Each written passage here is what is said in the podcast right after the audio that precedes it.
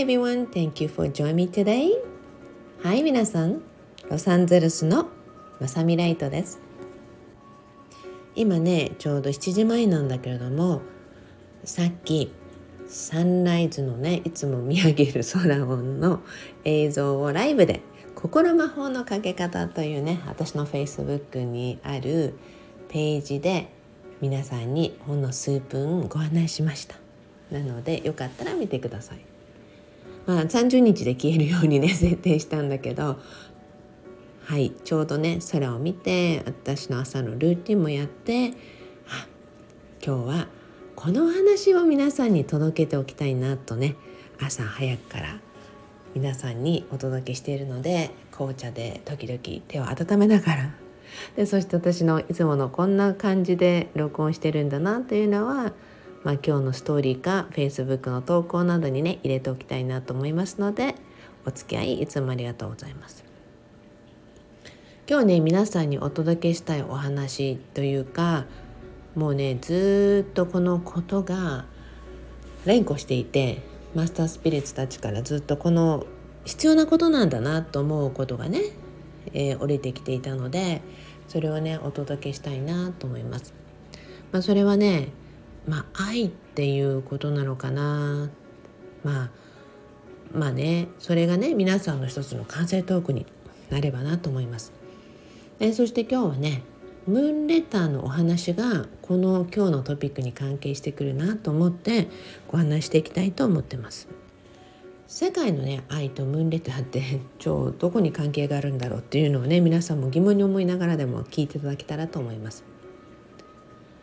このところねずっと思っていたのは、まあ、皆さんもねあの何度か聞いてると思うんですけども世界各地でね悲しい出来事であったり世界各地で起こってる争いとかがあるじゃない？やっぱりね多くの人たちが祈ったり心を寄せたりっていうのがあると思うんですね。で私もねやっぱりあのそういうエリアの出身の人とかねお友達がやっぱりアメリカとか世界各地にいるのでソーシャルメディアとか SNS の投稿を見ているとあそうだよねってあのより身近に感じるよねっていうことはねすごく見てて思ったりするんですね。で私イベントからの寄付予算っていうのを持っているのでやはりそういったエリアで実際にあの活動をものすごく頑張っていてもちろん、うん、ワンちゃんとかね猫ちゃんとか他のアニマルとかアニマルってたちの支援というのを基本にしているんですね。なぜならね言葉が話せるわけではないアニマルたちがのやっぱり支援をねできる限りしてあげたいということででそこで今いろいろとリサーチをしてもらっているんですね。どこの団体がしっかりと寄付した額の分できる限り100%ね、届けられるっていう団体をいつもリサーチとかするのでそのために、まあ、寄付が遅れたりっていう時もね ありはするんですけども、はい、そういう感じでね見ているとやっぱり人間って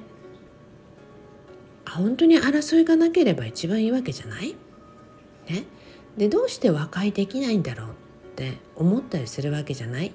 だからああいったニュースとかね起こってること。まあ今で言えばね本当にイスラエル以外でもいろんなところでやっぱ同じような争いが起こってるところもあるわけじゃない？でそんな中でねじゃあみんなが争いをやめればいいんじゃない？って誰もが思ってると思うの。でもその簡単なことがどうしてこの何千年もまたは何万年もこの地球では難しいことなんだろうって思うんですよね。ということはもちろん難しいと思ったら難しくなるわけでじゃあもちろんねここで一緒になって怒りっていうことはね私はあまりあの希望してないので普段なんていうのかな意識をしないようにしてるんですね。意識をしないようにしていてまたは避けるっていうことと意識をしないってことはちょっと二通り変わっていてねで一緒になって怒るのではなくて今ここで、うん、例えば被害に遭ったりとか例えばねそういう支援を必要としている存在とか人とかねそういう人たちに何をやってあげられるだろうってえそしてどんなエネルギーを私たちが送ればいいんだろうって目の前で起こっていなくてもやはりねまさに破壊というパワーっていうものがあるのでそこに私たちがねいいエネルギーとかやはり祈ったりどうぞ彼らを助けてくださいとかそういう思いってね絶対伝わるのね。だから皆さんにもほんの一瞬でもいいし何かもし目にしたりすることがあればどうか助けてくださいとか本当に彼らにのな状況が良くなりますように彼らに愛を送りますとか何でもいいのであなたの思いやりとか思いっていうのを伝えてもらいたいなっていうふうに思います。はい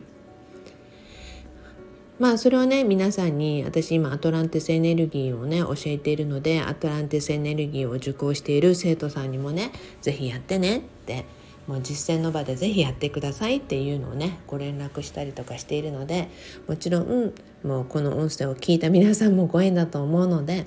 終わったらほんのね5秒10秒でもいいのであなたの愛を是非送ってあげてください。さてムーンレターのお話ですがこのね「ムーンレター」っていう私が書いた本、まあ、1冊しかないのでねまだねあのこの本をね読んだことのある方はね分かると思うんですが読んだことのない方はね、まあ、どんな本かってこの間聞かれたんですね。でどんな本かなった時にあまさみさんちの愛と家族の物語っていうような思いっていうことをね受けても全然いいんだけども実はねもっともっと深いところで感じてもらいたいのね。で出版社の方がアプローチをした時にここにある愛に触れてもらいたいんですって言ってくれたんですね私はすごいその言葉に感動してあこんな風に役に立つことができるんだって新たな観点ってのをいただいたんですよね。まあ本当そこからムーンレターってね実はね2,000冊以上も売れていてでこのムーンレターをもとにねもう本当にたくさんの人たちがいろんなミラクルを引き起こしたんですよね。でそれってね何かって言ったら、まあ、ムーンレターがミラクルを起こすよっていうんじゃなくてここのねやっぱりこの本の中にある愛に触れたことによってその人たちの心の奥底にある愛のエネルギーにスイッチが入るような感じだなだなと思ったんですね。だからこそ多くの人たちとかまたは必要な人たちにこの本に触れてほしいなと思ったんです。でもちろんねこの本ってむんちゃんがうちの長男が大学に行ったことですごく寂しがっていたのででむんちゃんのねためにじゃあメッセージ送ろうっていうことで始まったのがきっかけなんだけどももちろんねむんちゃんのためではだけではなく大学に行った家を初めて出た息子にね大丈夫ってつながってるっていうことそして家族がいるから安心して好きなことをやってってで常にその安心感があることによって人はいくらでも勇気とか力っていうものが出てくるので安心感と愛をね息子に送り続けようっていうことで始めたのもあるんですね。なぜなら毎日顔を合わせていれば毎日伝えることはすごい簡単なんですよね。まあ私にとっては簡単なんでね。あの毎日会えばハグして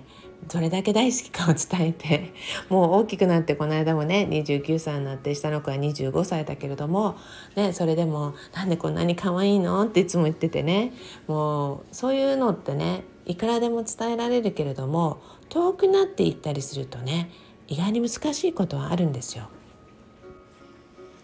特にね次男はね大学進学した時に家からものすごい離れた大学を選んだのでやはりねすごいホームシックになったんですね。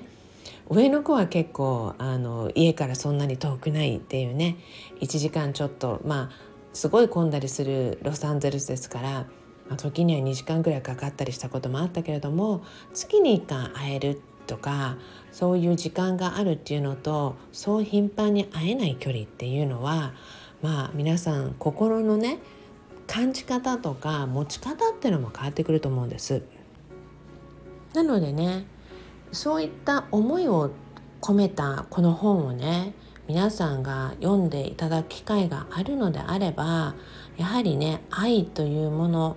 えなんか読んでいて心があったかくなるって読んでいて何か自分の内なるハートとか魂に何かうずめいたとか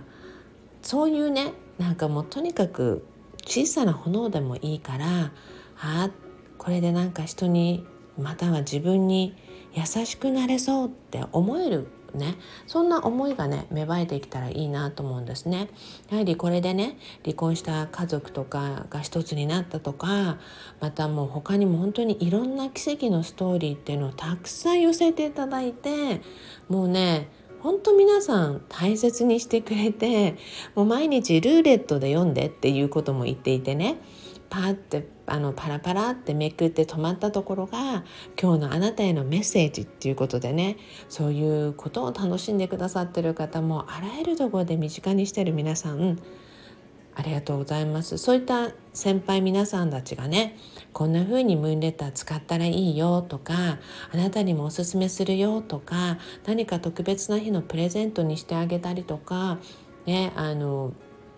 遠くに留学に行くお子さんにねプレゼントをしてあげたりとかもうねいろんないろんな思いなんかそのムーンレターの本にねその親からのメッセージを書いて遠く離れていくお子さんに渡したとかねたくさんの話を聞いてねもう私もねこんなに愛が広がっていくんだと思うと今思い出してもまた涙が出てくるくらい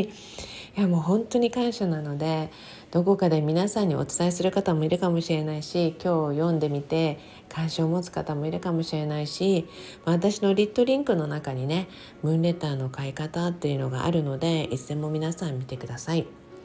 そこでね皆さんに2つほどご案内もあるんですね。まあ、1はねムーンレターの読み聞かせをねペルーの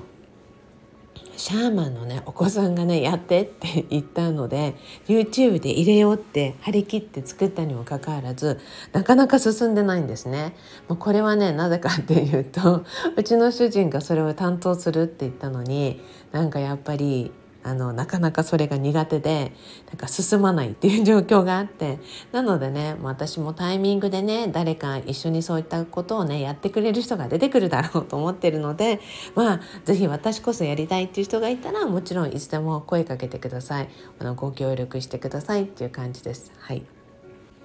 そしてねムーンレターの2作目はないんですか？っていつも聞かれるんですね。まあこのね2作目のね材料となる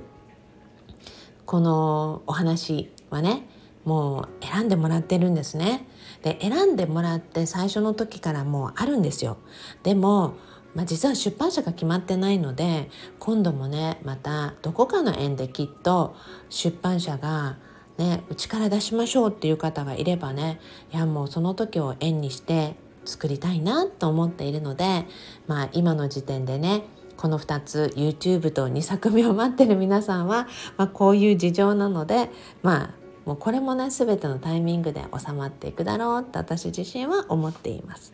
まあこんな感じでいつもねあの本当に思いを寄せてくださってる皆さんありがとうございます。じゃあねむんちゃんのオリジナルがあるんですね。出版社の人が一番最初にむんちゃんにっていうことで本をねもう出来たてほやほやの一冊を持ってきてくれてこれをねむんちゃんのお供えとしてむんちゃんのとこに置いてるんですがその本を今日は借りてむんちゃんのみんなへのメッセージは何だろうってあの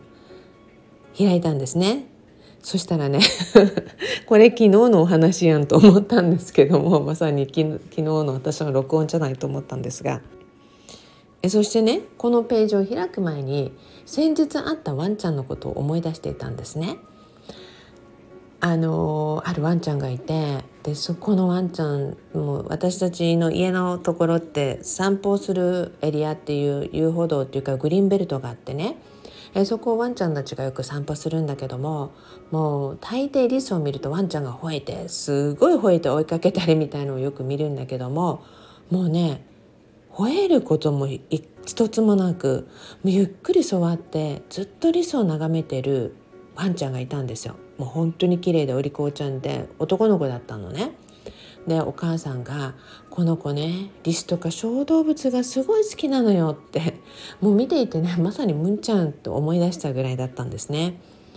なのでリスがね慌てて隣の木にって移動とかするとゆっくりこの子も近寄っていってまたリスを眺めているんですね。リスからすると天敵だ。いつ襲われるか分かんないって感じですごい慌てて走っているにもかかわらずこのワンちゃんはゆっくりと歩いていってまたちょこんと座ってリスを見上げてるんですね。リスからすると「お前どっか行けよ」みたいな感じで言ってる感じの様子はあるんだけどもうね眺めるのが好きなのって言うんですね。いやもうこんなに平和なピースフルな子がいるんだと思うとみんながこんな風にピースフルな思いを持っていればこの世界はもっと良くなるわよねと思いながらねこの姿を見せてくれて本当にありがとうってね思いました。毎朝ねむんちゃんとよく会っていたバディ君っていうハスキーの子がいてこの子もねあの狼の血の方が実は多いんだって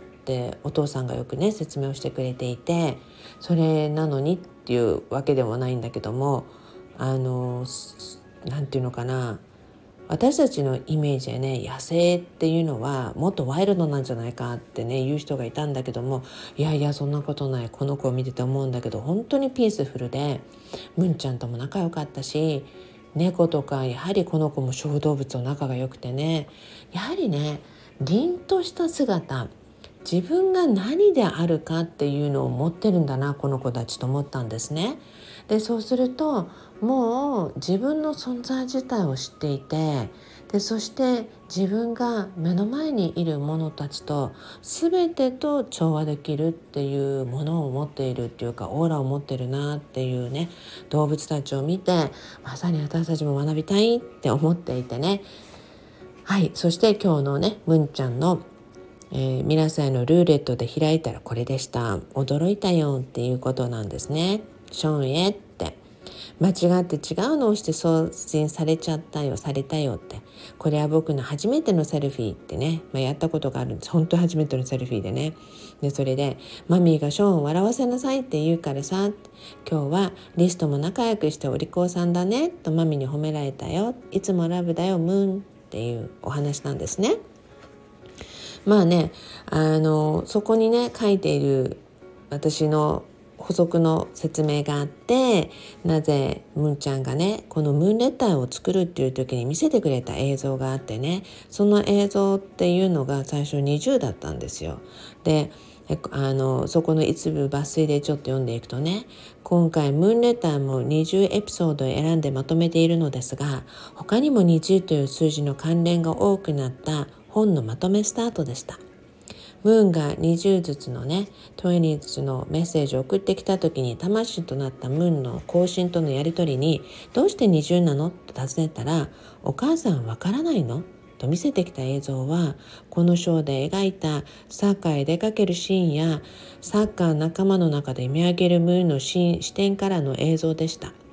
ずっと目で追いかけていった20の数字ははいそうなんです。皆さんなんと次男の長年の背番号だったんですね。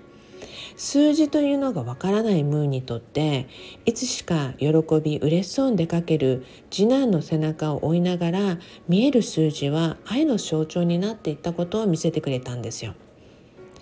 ああそうだよな。以前だったら子供たちがね出かけていくと猫は寂しいんですよ。だって家でお留守番だからね。